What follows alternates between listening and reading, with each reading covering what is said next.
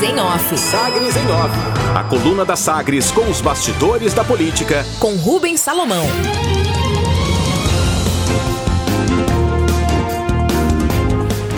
Republicanos garante independência e busca por vaga ao Senado em chapa para 2022.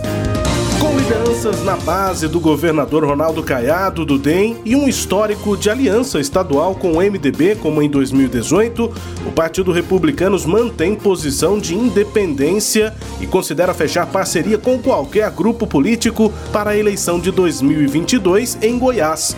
O comando da Prefeitura de Goiânia, depois da vitória do MDB e posse de Rogério Cruz com a morte do prefeito Maguito Vilela, reforça o peso do partido nas articulações entre as siglas da base caiadista e também da oposição. Tanto que o Republicanos agora exige vaga ao Senado na formação de chapa majoritária. A confirmação é do presidente do partido e pré-candidato a senador, o deputado federal João Campos. Segundo ele, o prefeito Rogério Cruz, assim como os demais prefeitos do Republicanos, têm parceria administrativa com o governo de Ronaldo Caiado, mas a questão política está aberta e que ela será tratada no momento adequado. Para João Campos, o projeto do partido é independente da aliança que será formada para a disputa a governador. O deputado federal João Campos ainda confirma que o projeto da sigla para a disputa em 2022 é eleger um senador, duas vagas para deputado federal e quatro deputados estaduais. O deputado João Campos ainda avalia que não há forças políticas consolidadas em Goiás, nem mesmo em torno do grupo político do governador Ronaldo Caiado. Para João Campos, os diálogos e formação de chapas em 2022 é que vão encaminhar para a consolidação de um ou mais grupos políticos em Goiás. Bom, prevaleceu a ideia de que ficaríamos independentes. Primeiro, porque não tínhamos motivo para fazer oposição. O governo estava iniciando e não era mais o palanque, não é? Segundo, também não tínhamos motivo para apoiar. Olha, uh, o governo está iniciando. Uh, o governo, nós estamos saindo de um do palanque, mas num outro polo. E de plano já nos, nos apresentar, queremos ser base. Não tinha razoabilidade para isso. Me parecia que o mais coerente era ser independente, que é, o, e é a nossa posição até hoje. O prefeito Rogério, assim como os demais prefeitos do republicano, tem parceria administrativa com o governo de Ronaldo Caiado, mas a questão política ela está aberta para a gente tratar no momento adequado. Nós temos um projeto do partido que independe com quem a gente vai andar para governador.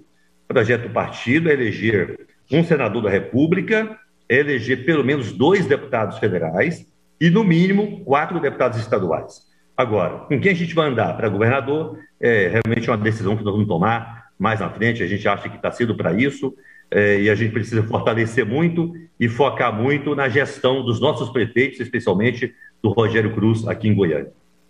O senhor considera tanto a reeleição para deputado federal ou o senhor fica mais estrito com o projeto para Senado? Eu sei que o senhor já é, é, namora com projetos majoritários há, há muitas eleições. O senhor já é, se colocou como possível pré-candidato à prefeitura de Goiânia e para Senado também. O senhor pensa em ser candidato a Senado ou o senhor também considera uma reeleição?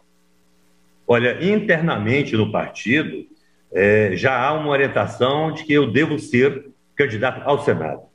Isso internamente no partido já está deliberado. Uh, e agora nós estamos trabalhando para construir a chapa de deputados federais e deputados estaduais. É claro que houve uma conversa é, paralela na possibilidade, especialmente em função da Prefeitura de Goiânia, até da gente ter um candidato a governador. Mas, mas o que está colocado de fato é Senado, João Campos, uh, e a construção da chapa para a Câmara e para a Assembleia. E só para finalizar, deputado, como é que o senhor avalia essa, é, digamos, distribuição de forças, ou, ou, nesse momento, construção de forças políticas no Estado? É, como foi em 1998, uma mudança grande, né, com a derrota do MDB, a época PMDB com Elis Rezende, foi uma mudança grande a eleição de 2018 e desde de lá e passando pela eleição municipal de 2020, essas forças estão se se, se, se reconstituindo, né? tanto na oposição quanto a própria base do governo está se, se construindo. Como é que o senhor avalia hoje esse cenário político em Goiás, tendo Ronaldo Caiado no, no governo, essa base dele, é, e o, o, o senhor talvez esteja numa posição interessante para nos dar uma análise. nessa independência do Republicanos. E do outro lado, o PSDB parece estar um pouco isolado, está buscando diálogo, inclusive, né? algumas lideranças buscam diálogo na oposição, e o MDB eh, parece que caminha para qualquer um dos dois lados. Como é que está essa distribuição na visão do senhor? É, na verdade, você, você foi muito feliz, é, como sempre, né? É, nós tivemos um ciclo é, liderado pelo MDB que se exauriu em 98. Não é? Aquele tempo, o MDB governava por muitos anos. Então, é como se, por mais que tivesse realizado bons governos, de Iris Rezende, principalmente na área de infraestrutura do Estado, muitas obras de asfalto, pontes, etc. Depois com Maguito Vilela, que é, se destacou na área social, principalmente, mas exauriu. Chegou um momento que o povo queria mudar. Esse pessoal é bom, mas vamos, vamos fazer uma outra, buscar uma outra opção e ver o que, que acontece. E veio Marconi Perillo, que ficou é, uma outra, o grupo liderado pelo Marconi Perillo, e eu fiz parte desse grupo, né? muitos anos no governo chegou o um momento também que a sociedade disse: olha, quem sabe esteja na hora da gente é, ter uma outra opção. E embora Ronaldo Caiado tivesse feito parte desse grupo, mas naquele instante não fazia mais, e o povo fez a opção por Ronaldo Caiado. E penso que, nesse instante, há uma, uma reorganização né, é, do grupo, de, dos grupos políticos em Goiás. Se você perguntar, tem um, qual é o grupo político consolidado hoje em Goiás? No meu sentido, não tem. É, não tem nenhum grupo político consolidado. Eu acho que há está havendo diálogos, enfim, e esses diálogos vão encaminhar, na minha compreensão, para a consolidação de um ou mais grupos políticos em 2022. Uh, ah, por enquanto, essa configuração está aberta uh, e a gente vai, vai ver muitos acontecimentos políticos daqui para lá. Uh, do ponto de vista de análise do PMDB, realmente eu observo, todos nós observamos, que o presidente do partido, Daniel Vilela, tem conversado com o governador e, ao mesmo tempo, é, busca uma candidatura própria. É, o partido, portanto, está é, com duas possibilidades, pelo menos, e pode até ter mais do que isso, né? Mas é isso, acho que a gente vai ter a possibilidade de consolidação de grupos políticos a partir de 22. Entrevista, portanto, do deputado federal e presidente do Republicanos em Goiás, João Campos. Duplicidade. Projeto do líder do governo na Assembleia Legislativa, Bruno Peixoto do MDB, propõe que o consumidor goiano tenha direito de restituição pela distribuidora de energia elétrica Enel no caso de pagamento em duplicidade da conta de luz.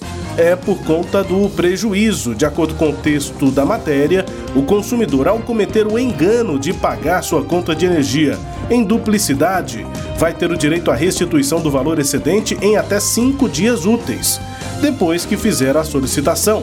Atualmente, quando isso acontece, a distribuidora abate o valor em cobranças futuras. A matéria está na CCJ com relatoria do deputado Dr. Antônio Dudem. Saúde.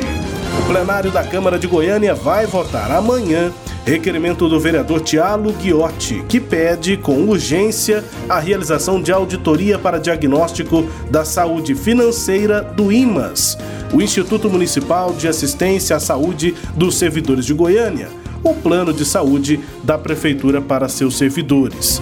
Há um déficit.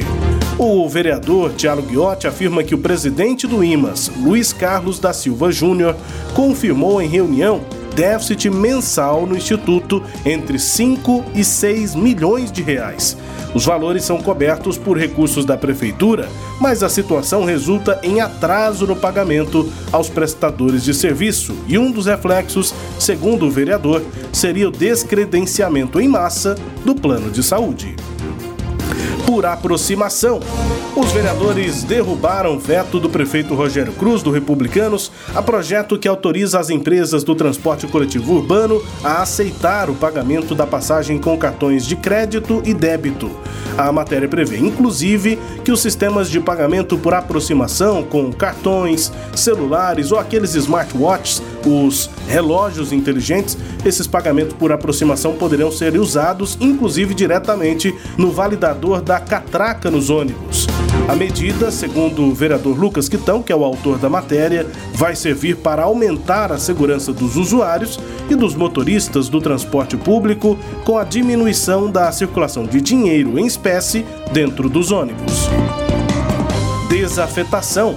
O plenário da Câmara Municipal aprovou o projeto da Prefeitura que desafeta três áreas no Jardim Guarabara 3 e uma no residencial João Paulo II. Inicialmente, elas seriam destinadas para a construção de parque infantil, creche, horta comunitária e uma escola municipal. Com a mudança, essas áreas vão ser usadas na construção de casas populares e assentamento das famílias, que foram retiradas em 2018 de duas áreas públicas no residencial Elisene Santana. Destaques de hoje da coluna Sagres em Off, Cileide Alves.